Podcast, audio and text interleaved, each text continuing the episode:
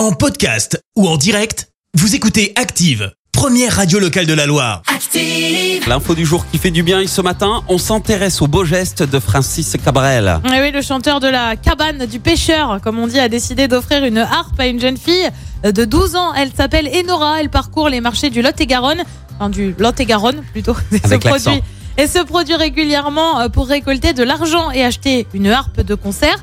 Euh, Sauf qu'il y a quelques jours, c'est un spectateur un peu particulier qui est allé à la rencontre d'Enora, euh, puisque Francis Cabrel, qui avait entendu parler de la jeune fille, a voulu lui donner sa propre harpe celtique. Euh, Désormais, la jeune artiste a lancé une cagnotte en ligne pour récolter des fonds et participer au festival de harpe en Irlande en octobre prochain. Merci, vous avez écouté Active Radio, la première radio locale de la Loire. Active.